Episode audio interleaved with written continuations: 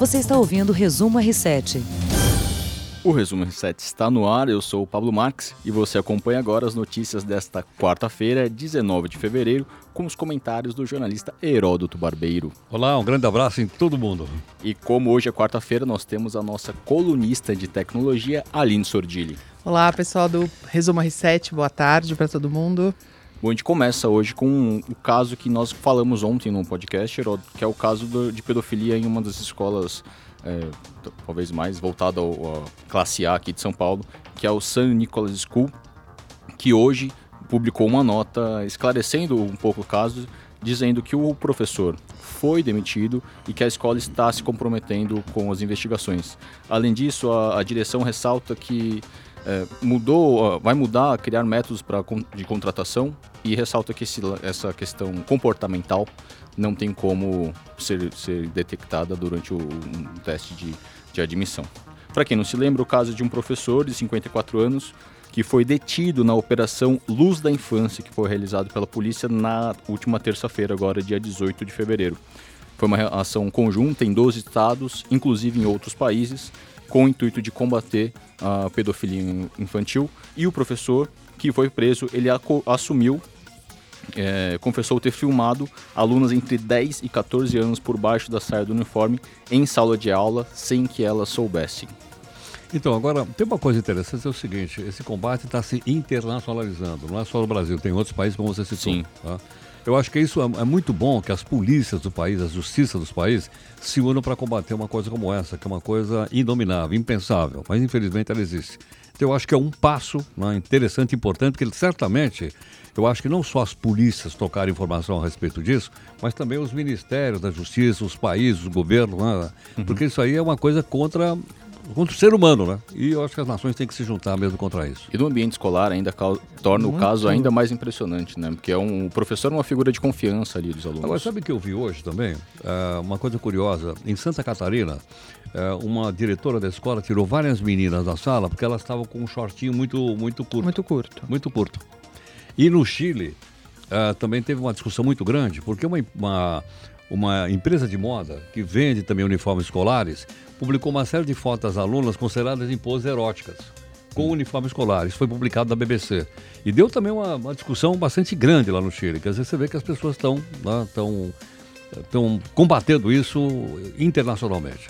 Sim, esses grupos costumam se falar, né? Uma coisa um pouco interligada. E isso que você falou da, da roupa nos remete ao caso da, da jovem adolescente de 17 anos que filmou é, uma, uma um, um, assédio ali de um motorista de aplicativo e que ela falava que era menor de idade e que o cara, o motorista ali continuava é, ali tentando alguma coisa e a justificativa do, do motorista é que ela estava com um short a la Anitta. Mas a questão é que esse cara eu fiquei é, intrigada com esse caso porque ele tem, ele citou, ele sabia exatamente o que ele estava fazendo porque tem alguma coisa é, menor de idade, incapaz é 14 anos, né? Ah, sim. Né? E ele sim. falava isso. Você não tem cara de, ela, você não tem cara de quem tem 14 anos. E ela tinha 17. Então ele sabia que ele não estaria fazendo abuso de incapaz porque a menina não tinha 14 anos. Porque ele estimou a idade Ele estimou a idade dela. Então, quer dizer, é uma pessoa que tinha plena consciência do que estava fazendo, né? Então, sabe uma, uma coisa interessante? Ele está sendo uh, investigado por importunação sexual uhum. e não por assédio. Uhum. Há uma diferença entre assédio sexual e importunação. Eu estou acompanhando o caso, inclusive a gente está tentando um, um, uma conversa com uma delegada que está apurando o caso, uhum. para explicar para a gente assim, qual é a diferença que existe entre assédio sexual e importunação sexual. Uhum. Porque são capítulos diferentes do Código Penal Brasileiro e é bom que todo mundo saiba, é não é? Até se quiserem tentar fazer qualquer coisa, saber que a punição fica mais, mais, mais pesada. Então a gente vai explicar isso no Jornal Hoje à Noite. Ótimo. Ótimo. A gente segue aqui é, falando sobre uma agressão envolvendo PMs dentro de uma escola na região do Rio Pequeno, aqui em São Paulo, no bairro da Vila Butantã.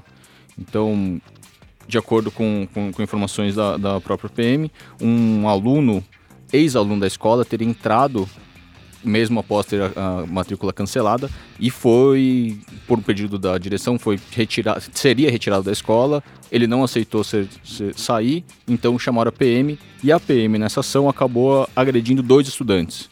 Então foi uma cena que ele deu um tapa, derrubou, puxou a arma, é, pegaram spray de pimenta, porque quando começou a, a briga ali, os estudantes se juntaram. Então esse vídeo tem circulado nas redes sociais e é, a polícia diz que está investigando o caso e que esses policiais que foram identificados como, como responsáveis pela ação estão vão ficar afastados das atividades e até o, a conclusão, né? É, e comprovado tem que ser punido, né? Porque tem, tem limites. Agora, só um detalhe. Você se lembra quando um colega nosso aqui, do R7, fez uma reportagem sobre um colégio em que o cidadão entrava no colégio sem absolutamente nada, ele não era aluno? Sim. Eu me esqueci o nome dele, não foi o Márcio, foi outro colega nosso aqui do R7. Eu, ele até foi, nós levamos ele no jornal para ele contar essa uhum. história. Agora aí eu pergunto o seguinte, se o cidadão é ex-aluno, como é que ele entrou na escola? Uhum. Não é? É ou não é? Quer dizer, então não tem controle da escola? Ex-aluno não é para entrar na escola. Não é verdade? Sim. Então, uh, mostra que as escolas, inclusive a reportagem, estou lembrando aqui a reportagem do R7, certamente está no nosso portal lá. O repórter é o Kaique. Isso, exatamente. Foi... Uh, não tem controle. Não é para bater em ninguém. É, uhum. não é? A polícia não é para bater em ninguém. A polícia é para proteger as pessoas, não para agredir. Uhum. Mas eu digo o seguinte: isso mostra que a escola não tem controle de quem está lá dentro e quem não está. Tem que ter um controle melhor. Sim, para quem não, não sabe qual é essa matéria, foi uma matéria especial do R7, feita pelo repórter Kaique, que ele acompanhou uma semana de aula numa escola pública sem nunca ter levado qualquer documento. Ele entrou, assistiu a aula, fez trabalho em grupo. Ele, contou, ele só parou de ir para escrever a matéria, porque senão ele Exato. continuaria. Poderia ter continuado. Não, quase que ele recebeu o diploma.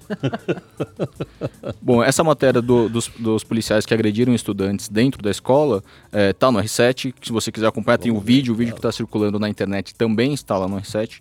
Então vale acessar o r7.com para acompanhar essa notícia coronavírus ainda é um assunto que está nos rondando. A gente não a proximidade do carnaval, tem a preocupação mundial de, que se, de, de controle dessa doença e dessa vez foi realizado um terceiro teste para detectar o coronavírus naqueles brasileiros que vieram da China para o Brasil e que estão na base aérea de Anápolis em quarentena. Então esse novo teste, o terceiro teste, não identificou que qualquer brasileiro ali no, em quarentena tenha o vírus e eles vão continuar ali em observação até a, a, conclusão dos 18 dias, que é o tempo que dura esse período que eles ficam reservados desde que eles voltaram da China, né? Enquanto isso, na China, nas últimas 24 horas, 136 novas mortes foram registradas por conta do coronavírus. Com isso, o país registra 2.004 mortes por causa da, da doença. Entre as novas mortes, 132 foram registradas na província de Hubei, que é a capital ali da cidade de Wuhan, que é o epicentro da epidemia e que é que está todo mundo acompanhando com bastante atenção.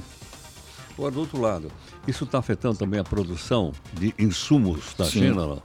que são mandados para outros países? Uhum. Muito. Pegou na bem forte na indústria de tecnologia, causa das grandes. Lá eles têm os grandes produtores de componente para celular, né? Então, estima-se que os celulares eles vão começar, podem chegar até a, a faltar, né? Porque a gente tem é, são os caras que produzem os chips, né? Os microprocessadores e tal, das grandes partes fundamentais do celular vem da China. Então, para inclu... Apple, para Samsung, para Android, para o Google Pixel, para todo mundo. Inclusive uma pesquisa da Associação Brasileira da Indústria Elétrica e Eletrônica, a BINI, é, aponta que 22% das empresas ameaçam parar a produção aqui no Brasil nas próximas semanas. Isso porque diversos produtos, né, como é, celulares, computadores, tablets, utilizam peças que são produzidas em fábricas chinesas, como chips, cabos, conectores, placas e por isso a gente está correndo risco, inclusive no Brasil, não só na, nas fábricas na China, aqui também existe a possibilidade da produção ser afetada e paralisada por conta do coronavírus. Agora, o governo chinês está dizendo o seguinte, que provavelmente em maio eles vão voltar a produzir a plena carga. Porque hoje, ah, algum, muitas fábricas estão trabalhando a meio pano, como a gente uhum. diz, com pouca produção, porque tem muita gente doente. Mas estão dizendo que em maio eles vão voltar toda. Mas eu vi também uma entrevista com alguém lá, brasileiro, lá na China, dizendo o seguinte: no segundo semestre vão faltar produtos, porque até lá estarão esgotados os chamados estoques. Uhum. E a China não vai conseguir repor. Então você vê o impacto que vem aí. Sim. Bom, Lino Sordilha, eu gostaria de falar um pouco sobre tecnologia agora.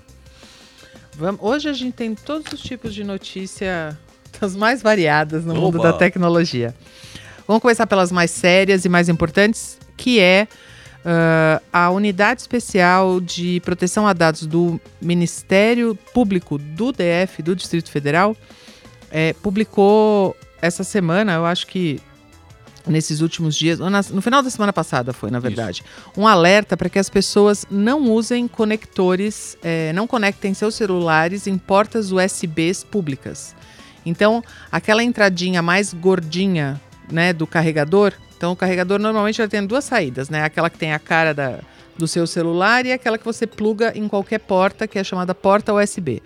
Então, lugares de carga pública de celular, tipo aeroporto, rodoviária, órgãos públicos, você nunca espete o seu celular nesses lugares, porque eles é, estão vendo isso como hubs de é, hacks. Então, os seus dados são hackeados a partir de portas públicas de celular. Então, agora que eles descobriram isso, uhum. então imagina a quantidade de portas públicas de celular já mapeada pelos hackers para toda vez você dá aquele espetinho Sim, e, a tomada ainda é um item hoje de, de necessidade básica, né? A né? pessoa vai viajar é. e fica ali preocupada da bateria não aguentar o voo então inteiro. Leva a tomada também. Leva a tomada. A tomada. A tomada não causa risco porque é uma conexão apenas elétrica. elétrica. Quando você, não sei se acontece com todo mundo e se as pessoas já repararam, quando você vai colocar um celular para carregar em algum computador que você não usou ou que está usando pela primeira vez, permitir nesse, confiar neste dispositivo? Uhum. Não, não confiar. Não, de não confiar. Não vai acontecer nada se você der confiar. Só que quando você está espetando numa porta pública, acontece a mesma coisa. Só que você não sabe se o sim, vamos confiar, quem bateu essa chamadinha, sim. né? Então, é, esse comunicado é bem interessante, está lá na R7 com os detalhes. É, carregue baterias portáteis, carregue a tomada, né? Evitar entradas de portas públicas de celular. Desligar o celular quando for conectar é uma possibilidade? Não sabia. Mesmo desligado é melhor. Mesmo desligado ele pode ser hackeado. Caramba. O cara pode ligar o teu celular. Estamos todos desprotegidos, Heródoto. O negócio é terrível. A outra coisa bastante séria e polêmica, né? É esse tipo, na, no mundo da tecnologia, equivalente ao ovo, né? o ovo faz mal ou não faz. Então, assim, estudos concluem que celular não causa câncer. Então, dá um alívio. Dá um alívio, né? Porque a gente fica grudado nisso. Eu tenho amigas que dormem com o celular embaixo do travesseiro. Não sei como conseguiria fazer uma coisa dessa, mas. Ah, com um pouco de prática, né? que eles não têm padrões consistentes que liguem a exposição ao, ao aparelho celular à doença. Então são estudos, né? Um estudo da FDA, da, da Agência Norte-Americana de Administração de Drogas e Alimentos, que fizeram experimentos em animais, em humanos, por 10 anos. Então, quer dizer, um estudo longo, consistente e tal. Por outro lado, neste final de semana também saiu a notícia de que os iPhones 11 da Apple estão com um índice de radiação maiores, é, muito superiores ao permitido. Então essa primeira versão do iPhone 11 ela está com um nível de radiação maior que o permitido. O que, que isso vai causar? O que causa? Não sabemos. É uma das preocupações é que essa radiação seja o, o, o start para a pessoa desenvolver um câncer, alguma uhum, coisa assim. Exatamente. Então tem é, preocupações que as pessoas têm, né? As redes 5G, um celular como esse agora que tem a radiação maior. Então, rede 5G, ela vai ser, ela vai chegar e vai ser mais potente e tal, mas ela também vai emitir mais radiação. São novas tecnologias, né? Então, até estudos serem realmente concluídos, é, testes esse aqui ele faz de tudo de 10 anos para trás. Então, do 4G para trás e dos aparelhos uhum. de hoje até 10 anos atrás. Se a gente pega 10 anos atrás, tem até os celulares tijolão, né? Tá tudo coberto, mas daqui para frente só ficam mais e mais. É... Agora, pode ocorrer o fato, então, de as autoridades de saúde dizerem proibirem a venda do celular, por exemplo, se ele está com uma radiação muito alta? Pode. Acho que pode. até fazer uma adequação, ah, sim, né? Pode, pode sim. Emitir uma nota, é. obrigar que a empresa faça essa é, apresentação pública, eles podem sim. É, a outra coisa do mundo sério e científico, que, é, que a gente aqui gosta bastante, que é a astronomia. E é, foi publicada a foto mais famosa, a foto mais famosa, completou 30 anos, que é a sonda Voyager. Certo? Uhum. E vocês podem ver a foto. É, foi a foto que passou quando tirou a foto de Saturno. Então, uma foto de 30 anos atrás. Pela é uma sonda que está uma das fotos. Tá, Deve ser daquelas sondas vários- desligadas que a gente falou outro dia que elas estão vagando pelo universo. E aí- Mas vale entrar no R7, ela tá lá, a foto feita pela Voyager em 90. A gente vai pensar que Nossa, 90 nem é tão longe.